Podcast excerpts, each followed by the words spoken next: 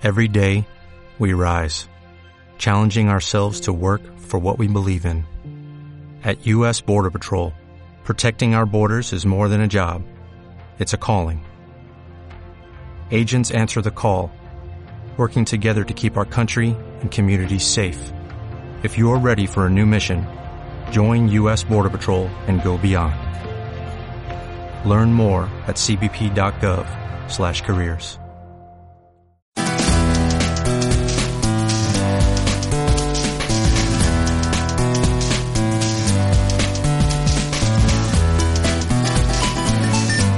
Bienvenidos, yo soy Gary y esto es Roll Fandango. ¡Empezamos!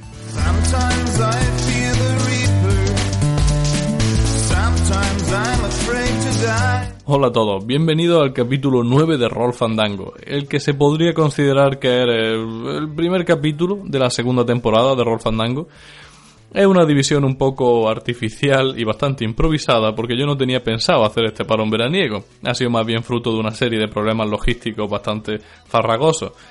Pero bueno, ahora que está solucionado y que podemos retomar con la marcha normal del podcast, quiero agradeceros a todos los que me habéis preguntado por el podcast, que os habéis interesado por cuándo iba a salir nuevos capítulos. Es muy, muy satisfactorio ver que lo que estoy haciendo aquí interesa a alguien, así que muchas gracias. Por otro lado, me gustaría compensaros el manteniendo la periodicidad de forma más rigurosa e incluso aumentándola. No sé en qué medida, lo mismo acabo aumentándola en forma exponencial y acabo haciendo capítulos nuevos de Roll Fandango cada 3 milisegundos. No sé si tengo la tecnología, pero maldita sea, la procuraré, procuraré conseguirla. El hecho es que espero que hayáis tenido un verano eh, bastante agradable en el ámbito rolero, que, habráis, que hayáis ido a un montón de jornadas, que es precisamente lo que yo no he hecho, y mm, que hayáis seguido jugando y probando un montón de juegos. Yo por mi parte he estado jugando a Mutant and Mastermind tercera edición con hilarantes consecuencias. Eh, Durante estos tres meses también ha habido varias novedades, un montón de ellas, algunas muy importantes a nivel internacional y que seguramente ya sepáis vosotros. Así que en la próxima mm, sección de novedades, en esta que vamos a hablar ahora, voy a ceñirme a cosas que han pasado en el ámbito nacional y algunos cosas, algunas cosas en el ámbito internacional que creo que es imprescindible mencionar y que a lo mejor se han, pas- han pasado de desapercibidas, sobre todo en cuanto a estrenos de juegos. Así que nada, nos dejamos de rollo y vamos ya con la sección de noticias de este capítulo 9 de Roll Fandango, el primero de la segunda temporada, dijo Gary inclinándose de hombro.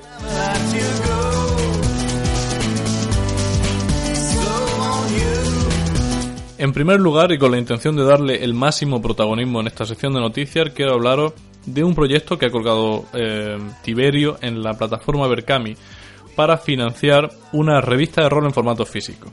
Esta revista de rol en formato físico, es decir, que podríamos comprar de estanterías especializadas, tendría un precio de 4,50 y el formato sería color, unas 60 páginas de longitud en formato DIN A5 y lo más importante, que yo creo que es fundamental para justificar este tipo de publicaciones fuera del ámbito digital, es que el material que, que habría en la revista tiene, va a ser jugable, va a ser de naturaleza jugable, no va a ser teoría del rol, a no ser que sea del copetín de buena, sino que va a ser aventuras, herramientas para diferentes sistemas, ambientaciones, lo cual como digo yo creo que es fundamental para justificar el proyecto. Eh, ahora mismo el proyecto le quedan unos 30 días para terminarse el plazo para financiar y va por el 50% más o menos. Necesita unos 6.500 euros. Tiene ahora mismo recaudado unos pocos más de 3.000 euros.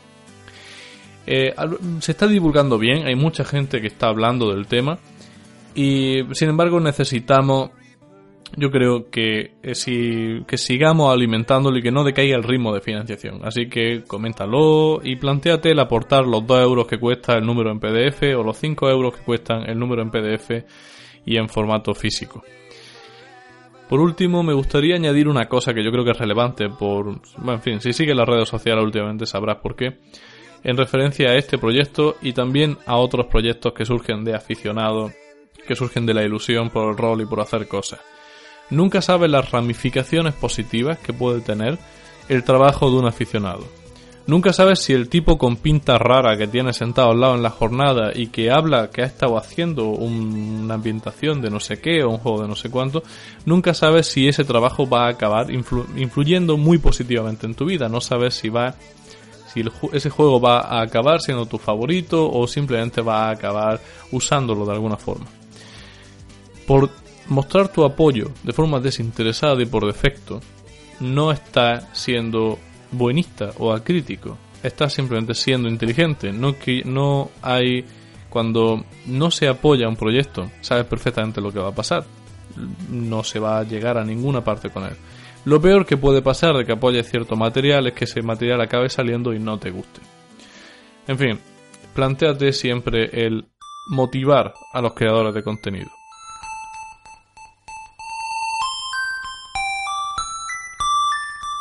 Continuamos con No Solo Roll, que ha, no ha venido con dos pequeñas novedades. Una ha sido el acuerdo con 314 Games para publicar material suyo, para venderlo en su página web y en general para eh, colaborar con ella en estas dos, estas dos editoriales y a darle más alcance a la aventura y ayudas de juego de 314 Games que merecen mucho la pena. Y por otro lado, el gran bombazo de No Solo Roll que anunció hace ya un tiempo que iba a traducir y publicar The Dresden File RPG, un juego de rol de Evil Hat que usa el sistema Fate y que en su momento supuso la iteración más moderna del sistema, eh, basada en la saga literaria de Jim Butcher de The Dresden Files. Eh, esta noticia me parece muy buena, considero que Dresden File es un gran juego, personalmente no soy muy fan de los libros, pero me gusta mucho el tipo de ambientación que utiliza y eh, en general en su momento me gustó muchísimo su iteración del sistema Fate. Eh, han dicho que no pueden usar las ilustraciones originales, lo cual me preocupa porque la verdad es que el aspecto original del juego es soberbio y también acaba de salir Fate Core, entonces que es una versión más actualizada del sistema que utiliza Dresden File. Así que no estoy muy seguro. Eh, espero que, no sé, quizás se planteen el actualizar el sistema o el añadir algún tipo de apéndice para poder adaptarlo. En fin, seguiremos muy atentos a las novedades y espero que el proyecto tenga el mejor de los devenires para no solo rol.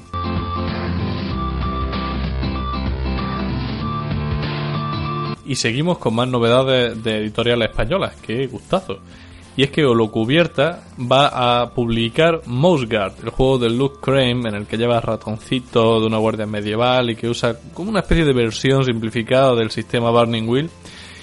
No puedo mm, decir más lo cojonudo que me parece esta idea y el criterio que está teniendo Holocubierta a la hora de elegir licencia. Hace poco se hizo con Ars Magica quinta edición, ahora me viene con esto. El texto, por cierto, lo ha traducido Rodrigo García Carmona, que seguro que os suena como el autor de La Puerta de Istar. Y en general creo, estoy viendo esta dinámica, ¿no? En editoriales españolas como con Barba o la misma Holocubierta, como de muy buen gusto a la hora de elegir las licencias. Hemos mencionado antes a, no solo rol cogiendo Dresden File RPG, en fin, no puedo más que elogiar el criterio que está teniendo lo cubierta y la evolución que está teniendo la editorial y el recomendaros que os paséis por la página y la sigáis en las próximas semanas por las redes sociales para tener más información de este nuevo proyecto. Mosgar RPG por fin en español publicado por Holocubierta. Y ahora salimos del ámbito nacional, aunque no por mucho tiempo, porque se trata de dos noticias de Fantasy Flight Games y como sabemos, a todo lo que publica Fantasy Flight Games va a acabar al poco tiempo siendo publicado por Edge Entertainment en español, así que bueno, no habrá que esperar mucho. Se trata de dos noticias relacionadas con el nuevo juego de rol de Star Wars que publica, publicó Fantasy Flight. Por un lado, una nueva aventura para el Edge of the Empire llamada Beyond the Rim, que ya está agotada en formato físico. Tiene unas 100 páginas y bueno, supongo que tendremos que esperar a que la, la repongan para conseguirla.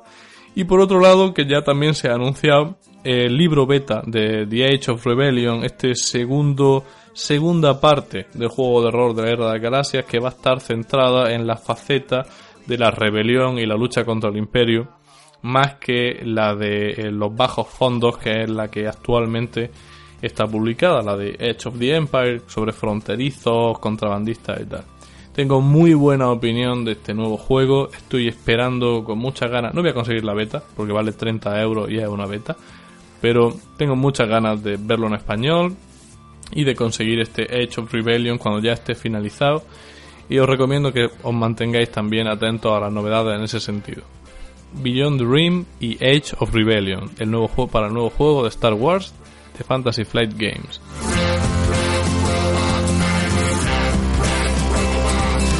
Hay dos cosas que me gustan bastante, una es John Harper y otra son los productos gratuitos. Así que me ha parecido conveniente el mencionaros que John Harper ha puesto uno de sus One Page Game, eh, un juego de rol completo, muy simplificado por supuesto, en formato de una sola página, eh, gratis para descargar para cualquiera que esté interesado. En este caso el juego se llama eh, Lasers and Feeling y es un space opera que está inspirado en la música de un grupo de internet llamado The Double Clicks, creo que es un dúo femenino, que hace poco se volvieron virales con el tema Nothing to Prove. Eh, un vídeo lo podéis ver en, en YouTube en cuanto lo pongáis, va a salir de los primeros, cuyo mensaje recomiendo y creo que es muy necesario. En fin, yo pondré el link para descargar este Lasers and Feeling eh, en la descripción del programa. Este nuevo título salió hace ya un poco de tiempo, pero creo que resulta interesante por si a alguien se le ha pasado desapercibido. Se llama eh, The Complete Game Master Guide to Campaign Management. Eh, básicamente viene a ser como una guía de administración de campañas para el director de juego. Un suplemento que tiene como intención, de forma generalista, para todas las campañas, el ayudarte a mm, darte ideas sobre cómo comenzar una campaña, cómo mantener la tensión, cómo ir incrementándola, cómo manejar los distintos elementos de la campaña, los personajes, los jugadores, los riesgos que hay y en general mm, una, uno de estos recursos que mm, normalmente los vamos a ver dispersos en forma de opiniones de rol en distintos blogs y tal y que si estás muy interesado en el tema y tienes pensado hacer una campaña puede resultarte interesante. Lo puedes conseguir eh, por 12 dólares en formato PDF y por 25 el PDF y el print lo malo es que, por supuesto, los gastos de envío irán aparte y esto viene desde Estados Unidos, así que probablemente los 12 dólares por el PDF sean, tengan que ser tu precio de referencia. Y ya por último vamos a terminar con un nuevo juego para el sistema Fate llamado The Demolished Ones. Es un juego diseñado por Brian Engar y Steven D. Russell y que básicamente va de resolver misterios en una situación en la que todo el mundo ha perdido la memoria y no sabe exactamente qué está pasando. En fin, creo que tiene bastantes posibilidades de incorporar algunas mecánicas de investigación en el sistema Fate y que puede ser interesante echarle un ojo. Está publicado por Wright Publishing y tiene un precio de 10 dólares el PDF.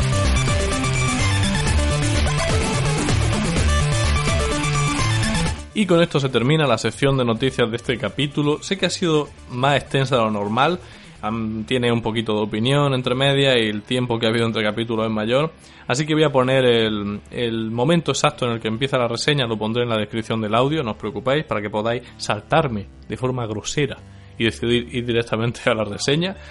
La reseña que va a ir de Monsters and Magic, un juego de Sarah Newton que por el formato del título ya podemos deducir que va a ser de inspiración old school, con dragones, fantasía, monstruos y tal, como dragones y mazmorra o orgullo y prejuicio. Así que vamos a ponernos ya con Monsters and Magic de Sarah Newton.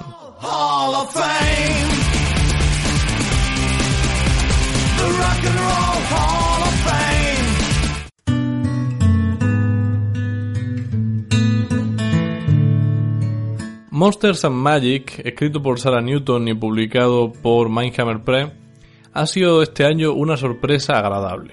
Sorpresa porque no ha sido un título muy anticipado, tardó poco entre que se anunció y salió a la venta. Y agradable porque lo cierto es que eh, la recepción en general ha sido muy positiva, o vamos a decir positiva en general, y la- lo cierto es que la premisa al principio encajaba perfecto con la autora. Sarah Newton tiene en su currículum ya Legend of Angler, por ejemplo, un juego que aúna reglas tan nuevas como Fate con, para ambientaciones de fantasía y que tiene muchos fans. A mí me gusta bastante el, el juego. Creo que antes, en el pasado, antes de Fate Core, si tú querías jugar con Fate y querías una ambientación de fantasía, pues bueno, básicamente era tu opción, tu mejor opción. Y mm, cuando se dijo desde el comunicado de Mindhammer Press que se tenía planeado el hacer esta, esta em, hibridación entre el estilo y regla old school y el estilo y reglas nuevas, pues Sarah Newton lo cierto es que parecía una eh, opción idónea para este trabajo. Así que bueno, nosotros lo importante en esta reseña yo creo que es no ya solo analizar si el sistema pues está chulo, sino si justifica, eh, se justifica en el contexto de la premisa del, del, juego. Es decir, hasta qué punto consigue transmitir esas sensaciones. Sensación yo creo que es una palabra clave porque en esta reseña, porque lo cierto es que la inmensa mayoría del juego, más que retrocompatibilidad de reglas, que es un poco trampa, porque con los juegos old school retrocompatibilidad significa poner pocas reglas de forma que puedas inventarte sobre la marcha. No hace falta, digamos, un enorme trabajo de diseño para cumplir eso, ese pretexto. Sí, pero ya el, hacer sentir emociones concretas, sensaciones de dungeon crawling, de hacerte sentir de nuevo un Grognard usando este tipo de, de reglas más modernas es el auténtico desafío. Y eso es lo que vamos a ver. Vamos a ver si Monster and Magic cumple la premisa que promete.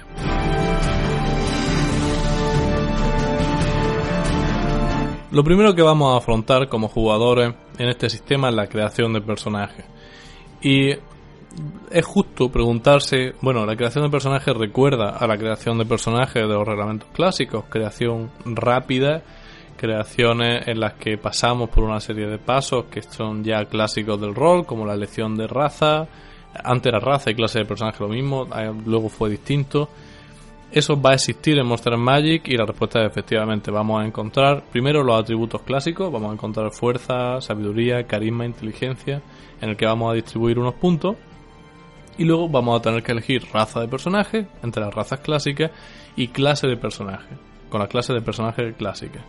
Efectivamente va a haber una mm, peculiaridad en el que se van a poder elegir subclases. El druida, por ejemplo, es una subclase de clérigo y tiene otros requisitos. Y en cuanto a atributos, habrá un atributo primario, dependiente de clase, y un atributo secundario en el caso de subclase. Pero que doblan en el atributo y que recuerda un poco al Sieg Engine del Castle and Crusade, Castle and Crusade. Pero bueno, por lo general, la creación del personaje es una creación rápida y una creación que recuerda a los reglamentos clásicos. Sin embargo, vemos que también en la base del sistema hay alguna mecánica propia de Monster Magic que no estoy seguro que beneficien a la sensación de juego old school.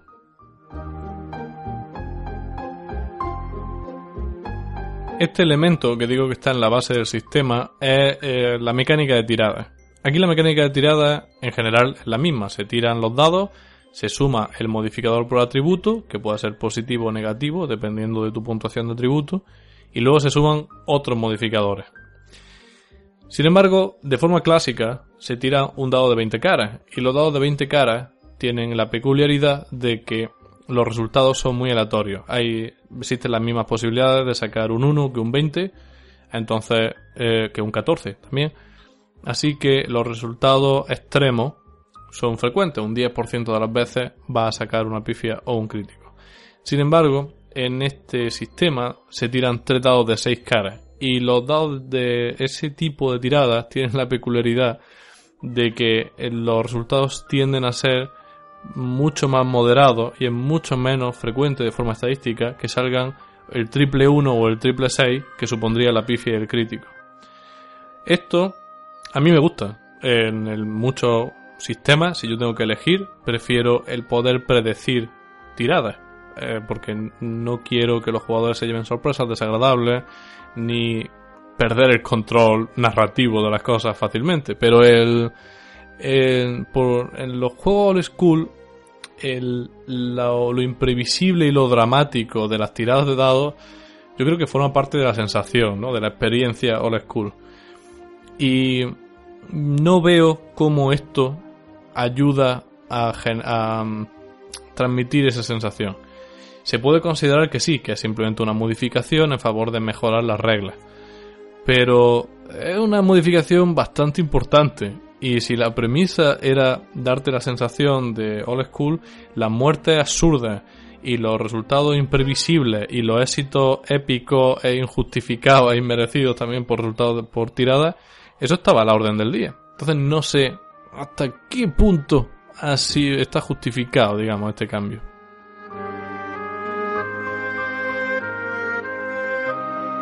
Otra cosa que va a marcar profundamente la dinámica del sistema y que es uno de sus aspectos fundamentales son los puntos de efecto. Los puntos de efecto son eh, cuando tú haces una tirada de dados y superas la, la clase de dificultad, la diferencia por la que lo superas te da esa diferencia la, gana en puntos de efecto. Y esos puntos de efecto es un recurso que puedes gastar para eh, hacer distintas cosas, como por ejemplo poder aumentar tu daño hasta cierto nivel, que está limitado por el nivel de tu personaje, directamente usarlos para aumentar tu daño como un éxito mm, extra, pero también los puedes usar para cambiar la situación en términos narrativos y darte ventaja o dar desventaja a tu oponente. Estas desventajas se hacen en forma de consecuencias, de consecuencias, que también nos recordará muchísimo al sistema Fate, y que varían en grado y que le, le opone al otro le supone sufrir modificadores negativos, el tener que gastar sus propios puntos de efecto en quitarse esas consecuencias y que viene a representar el que bueno no solo haces daño sino que obtienes una ventaja estratégica. Eh, y también genera una situación, unas escenas tácticas chulas porque te cuestan mucho más en puntos de efecto quitarte consecuencias de lo que le cuesta al otro ponértelas. Así que da esa ventaja al atacante que yo creo que es importante en todos los en todos los sistemas de combate me gusta que se le que se recompense al atacante y también a mí me, me gusta el que solucione ese problema de que cuando tú quieres hacer algo que no sea atacar siempre te piden una dificultad mayor entonces lo que termina haciendo es no hacer otra cosa que atacar si por desarmar me va a pedir un éxito desproporcionado y si no lo alcanzo fallo pues voy a atacar y los combates van a, van a tender a ser sosos. Aquí, como ese tipo de, de adornos se hacen con éxito extra, pero tú ya no tienes que sacrificar tu éxito para hacerlo, pues creo que crea una dinámica muy sana en la que los personajes están continuamente visualizando la escena de batalla y enriqueciéndola e intentando hacer cosas guay y que, que, no sé, le den salsita alucinante a sus personajes y a las escenas. Creo que es un sistema muy interesante. Ya me gustaba el rollo que tiene también eh, un sistema muy parecido en Dragon Age. Y cre- creo que ni perjudica ni. mm, no perjudica necesariamente al, a la sensación old school y añade varias capas muy interesantes de profundidad y de matices al sistema de combate. Otro elemento nuevo y que viene de Legend of Angler o de Fate o de muchos otros sistemas realmente es el hecho de que se compaginan los hit points con los mental hit, hit points y que a veces incluso pues, puede existir la posibilidad de minar uno a través de ataques físicos o de ataques mentales el afectar a otro. El- lo interesante para mí es que hay mucho, muchas ambientaciones de fantasía que, son muy oscuras y que usan elementos de terror psicológico y que puede ven- pueden venir bien. Eh, no sé, otro recurso más para crear efectos de objetos mágicos, para crear reglas para trampas, que en lugar de afectarte a los hit points físicos te afecten a los mentales. Y no sé, yo creo que puede dar mucha, mucha salsita a los dungeons y bastante interés a ciertas ambientaciones como por ejemplo Ravenloft o de James Raggi pueden venir perfectos. Es cierto que incorporan la opción de que exista una especie de combate social. Si eso resulta demasiado moderno al Grognar medio, siempre puede usarlo como un recurso para usar cuando los personajes sufran miedo, en plan la llamada de Cthulhu o vean cosas raras, y manejarse principalmente con los hit points. Hasta ahora, en cuanto a mecánica, solo el dado, el tipo de dado, me parecía que podía afectar negativamente a la sensación old school que quería generar este juego, a la premisa. Eh, el combate es cierto que es más complejo, pero es muy, muy, muy poco más complejo. Básicamente solo tienes que tirar y, el resto se hace a posteriori cuando confirmas que has superado o no y las la, los efectos, el uso de los puntos de efecto enseguida va a ser automático, muy rápido y va a tener que pensar poco en ello. Así que el movimiento, los combates frescos y muy muy muy sencillos del old school creo que no van a suponer aquí, no, no va a ser distinto aquí las cosas. Sin embargo, sí hay un elemento, una regla fundamental que está en todas partes y que lo toca todo en este sistema, que creo que sí va a hacerle un flaco favor a la premisa. Este elemento son los trades. Los trades, a pesar de que he dicho que le hagan un flaco favor, tengo también que decir por otro lado que son una mecánica que me flipa. Me flipa porque básicamente son los aspectos de Fate. Son aspectos de Fate. No hay que buscarle los tres pies de gato. Se ve que a Newton le gustaba mucho la mecánica de otro juego, se la ha traído aquí y no me extraña porque yo también considero los aspectos, la mecánica en cuanto a rol más revolucionaria y la más potente que ha existido nunca probablemente. Eh, sin embargo tienen un problema y es que tienen una entidad muy muy grande. Una vez que utilizan los aspectos o los traits en este caso, va a afectar muchísimo a la dinámica de juego. ¿Qué son los traits entonces? Los traits son descriptores que tiene tu personaje como consecuencia de su raza, como consecuencia de su clase de personaje, como consecuencia de su equipo, de su cultura, de su trasfondo. O sea, básicamente una lista de descriptores que puede llegar a ser bastante grande y que eh, hace referencia a diferentes elementos. Por ejemplo, ver en la oscuridad, o tozudo, o racista contra orco y goblin o elfo. Ese tipo de cosas, así planteadas como frase, esos son traits. ¿Y para qué sirven? Cuando el trait sea relevante narrativamente, lo aplica y lo aplica en forma de un modificador positivo, negativo en el caso de que en ese en, una situación concreta esa forma de ser te resulte un problema. Eh, tú puedes invocar más de uno y eso quiere decir que cada vez que haga una tirada va a estar mm, intentando visualizar la escena y viendo cuáles de tus traits son oportunos utilizar e intentar utilizar el máximo posible para lograr el resultado más alto. Como digo, a mí esta mecánica me encanta. Me parece muy muy buena, me parece que en términos visuales la gente le obliga a ponerse en situación y que en términos, bueno, pues básicamente en términos narrativos es genial. Pero es básicamente lo contrario que ocurre cuando estás jugando Old School. En Old School la experiencia es cercana a un juego de mesa. Eh, te mueves por casillas, eh, ves estás moviéndote casi con escenografía en estos tableros con los tiles y tal. Y el, obligar al Grognar clásico eh, a continuamente tener que poner así las manos encuadradas, mirar como si fuera un cineasta entre ellas y ver, intentar hacerte una idea de cómo es la escena, de quién es tu personaje, de tu trasfondo, de cuáles son tus motivaciones y tal, para ver qué modificadores son relevantes, creo que puede echarle puede echarlo muy para atrás. Puede resultar un, un deal breaker para muchísima gente, para muchos jugadores clásicos, puede resultarle un problema insalvable. Esta mecánica a mí me supone un problema extra, y es el hecho de que denota eh, que el sistema le da importancia a los personajes.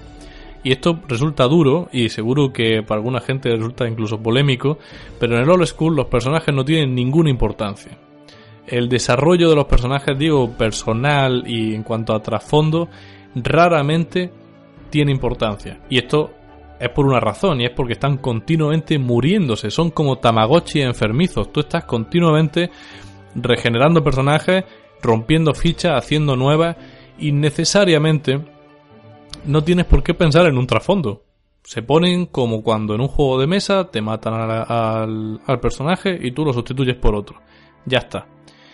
No puedes permitirte el lujo de establecer un vínculo emocional con tu personaje y el desarrollarle un rico trasfondo, porque es cuestión de tiempo que un goblin te ensarte una flecha en el ojo y muera de forma ridícula también cuando pises una losa suelta y eso haga que te caiga una bola enorme de piedra en la cabeza. Eso es lo que ocurre en Old School. Eh, yo he tenido jugadores que en la primera media hora han tenido que hacerse tres personajes. ¿Cómo vas a estar escribiendo traits culturales y de trasfondo de ese tipo de personajes? No tiene. eh, es contraproducente y puede incluso irritar a los jugadores el durante el proceso de creación del personaje el ponerle esa alternativa y que luego vean que el tipo de juego en absoluto la compensa. Así que, como no importa si tu semiorco guerrero pasó tiempo de lechero y entonces por eso ahora valora a la gente corriente y tiene el threads amigo de los campesinos, como eso no importa. eh, y, y puede resultar nocivo incluso cuando los jugadores se den cuenta de que nadie espera de ellos que sobrevivan durante mucho tiempo.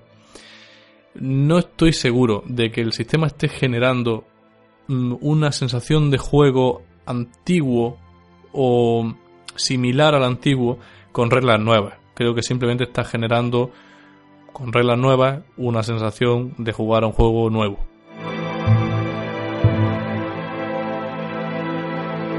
Otro elemento fundamental del sistema y de nuevo otro elemento que está para mí yo creo que claramente inspirado en elementos de Fate, en el como son los constructos en Monster Magic o los fractales en, Fate, es la posibilidad de poder representar mm, fortalezas, poblaciones y en general conceptos mm, disti- distintos a personajes con una ficha de personaje.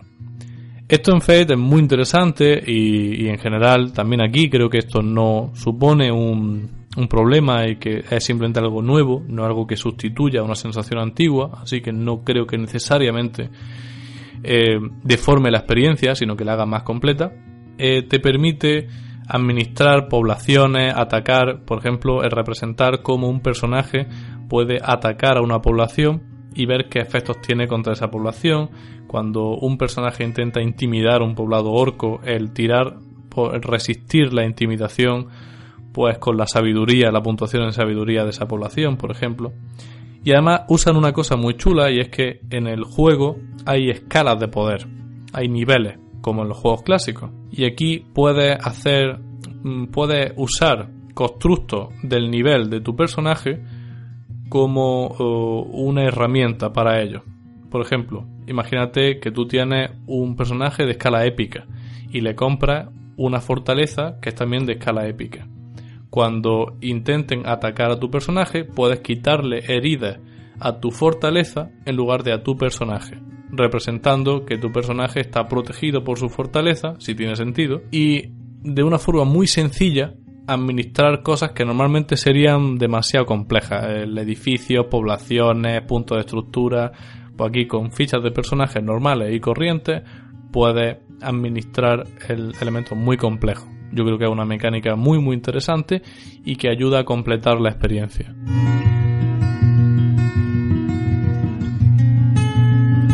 Otro, otro ejemplo de mecánica en Monster and Magic que yo creo que aporta profundidad al juego y que no resta en cuanto a la premisa, creo que es lo que han hecho con los alineamientos, que por lo demás siempre me ha parecido una regla un poco estúpida y que sobraba, eh, que no aportaba mucho, de hecho nosotros prácticamente siempre lo hemos acabado por no usar, pero que estaba bien eh, para mm, sintetizar un poco el concepto del personaje sin tener que hacerle una biografía. Está bien para sustituirle esa biografía que por otro lado te exigían los traits y que no tienen mucho sentido si te lo van a matar enseguida. Entonces, bueno, eh, en este caso han decidido, han decidido usarlo para algo, aparte de para eso, y tú cuando decides el alineamiento pones un focus y un drift.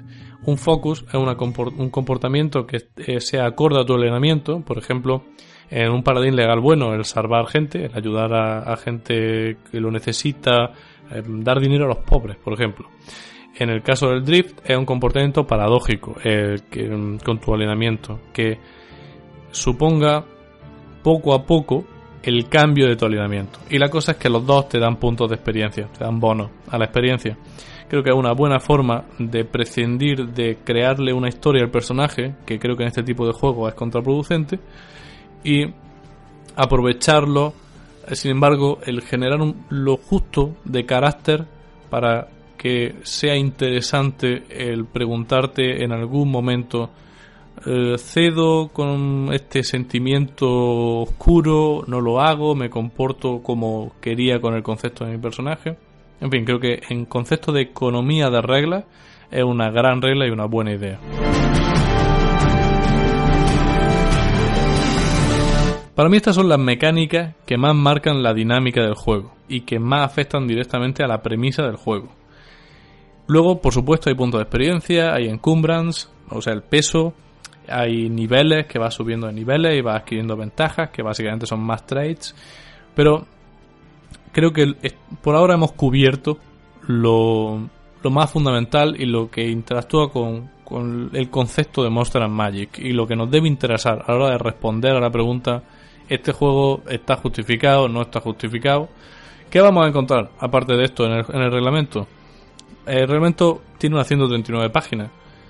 Eh, así que sí hay un bestiario y sí hay hechizos, pero os podéis imaginar que no hay mucho. Dentro del reglamento te especifica que hay suficiente como para jugar con personajes de nivel 1 a 4 y luego pues vas a tener que extrapolar y desarrollar tú el resto de cosas con las premisas que te digan en el juego. Em, esto, para ser un juego único, un reglamento único, que no tiene mucha pinta que vaya a generar una línea editorial del copón para material complementario, para gente que sea muy muy vaga, pues le resultará un problema. Yo creo que el juego es lo bastante sencillo como para generar ese material por ti solo, por ti mismo, perdón. Y la limitación de 1 a 4 es artificial.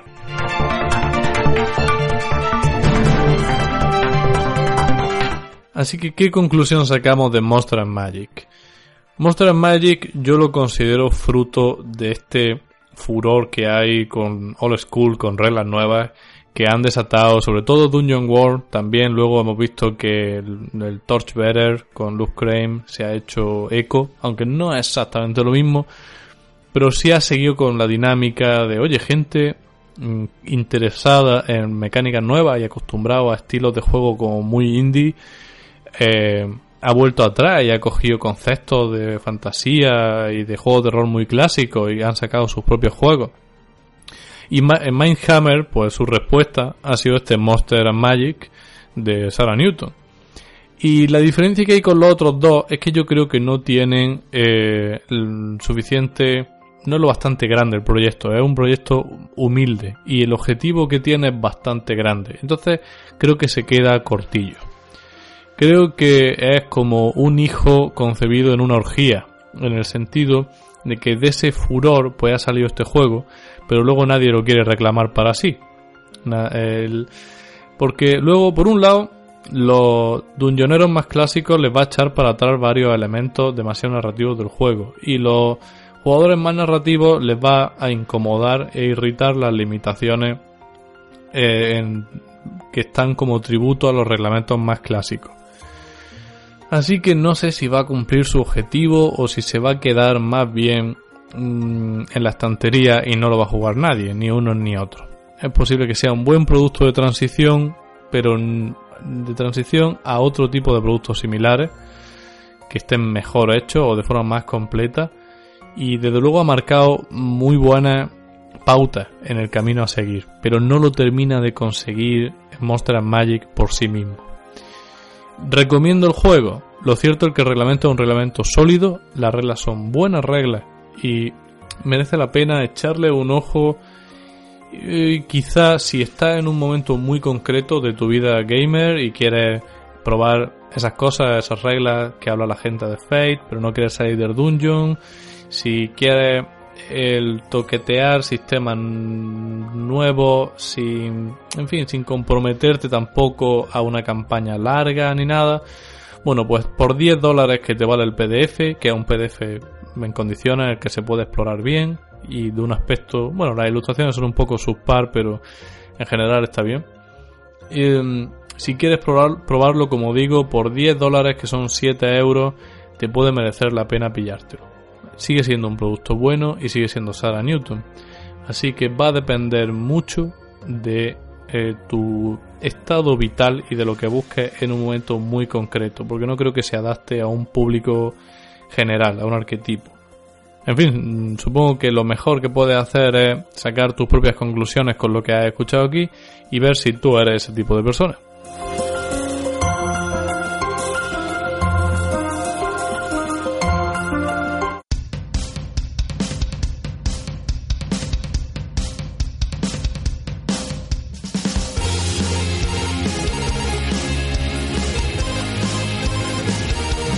Y con esto termina este capítulo en el que hemos reseñado Monster and Magic. Me ha encantado volver, me ha encantado editar, a grabar, a planificar, a editar la música. Oh, Dios mío, odio esto, odio muchísimo esto. No, es verdad, me flipa, estoy deseando poner ya la encuesta para votar el tema principal del capítulo 10.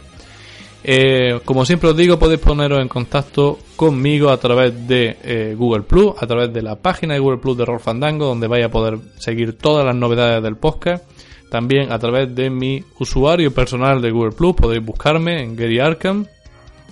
También podéis seguir el blog eh, Devil Team, donde vais a poder también ver novedades de Roll Fandango y las actualizaciones más importantes.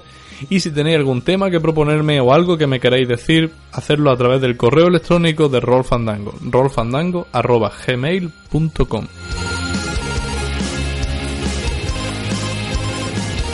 Y como siempre, para poner el broche al capítulo, llega el momento de escuchar un tema musical, también para olvidar mi voz cascada por la enfermedad y por también mi alma negra y marchita, que eso trasluce en la voz. Y vamos a escuchar en este caso un tema de Rasputina, una canción llamada 1816, The Year Without a Summer, que tiene un estilo, no sé, a mí me, me gusta bastante el sonido de los chelos, la estética que tienen, los temas históricos que tratan, estoy seguro de que os va a gustar. Y os vemos en el capítulo 10 de Roll Fandango. Oh my god, ya el 10 siquiera. Buah. Nos vemos en el siguiente capítulo de Roll Fandango. Os dejo con Rasputina. 1816, The Year Without a Summer.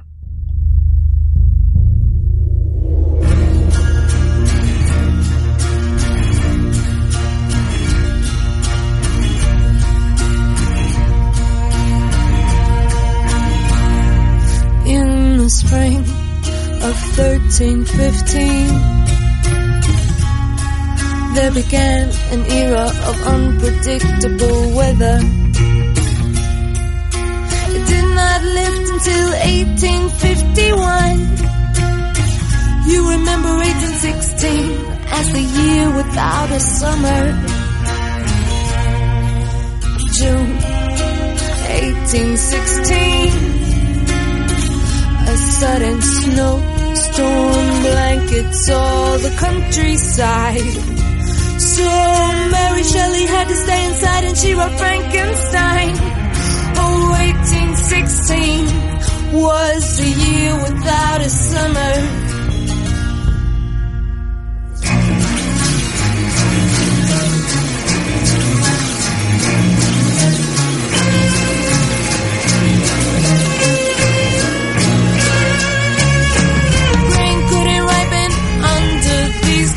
Conditions now. It was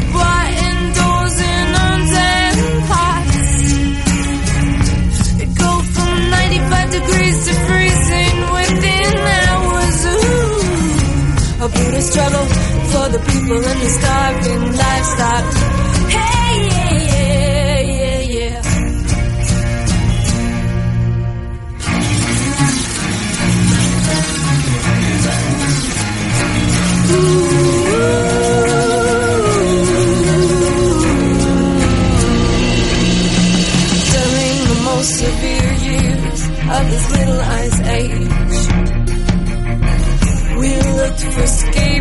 To blame. Many people try to blame it all on a past Freemason conspiracy. Oh, Benjamin Franklin and his experiments with electricity.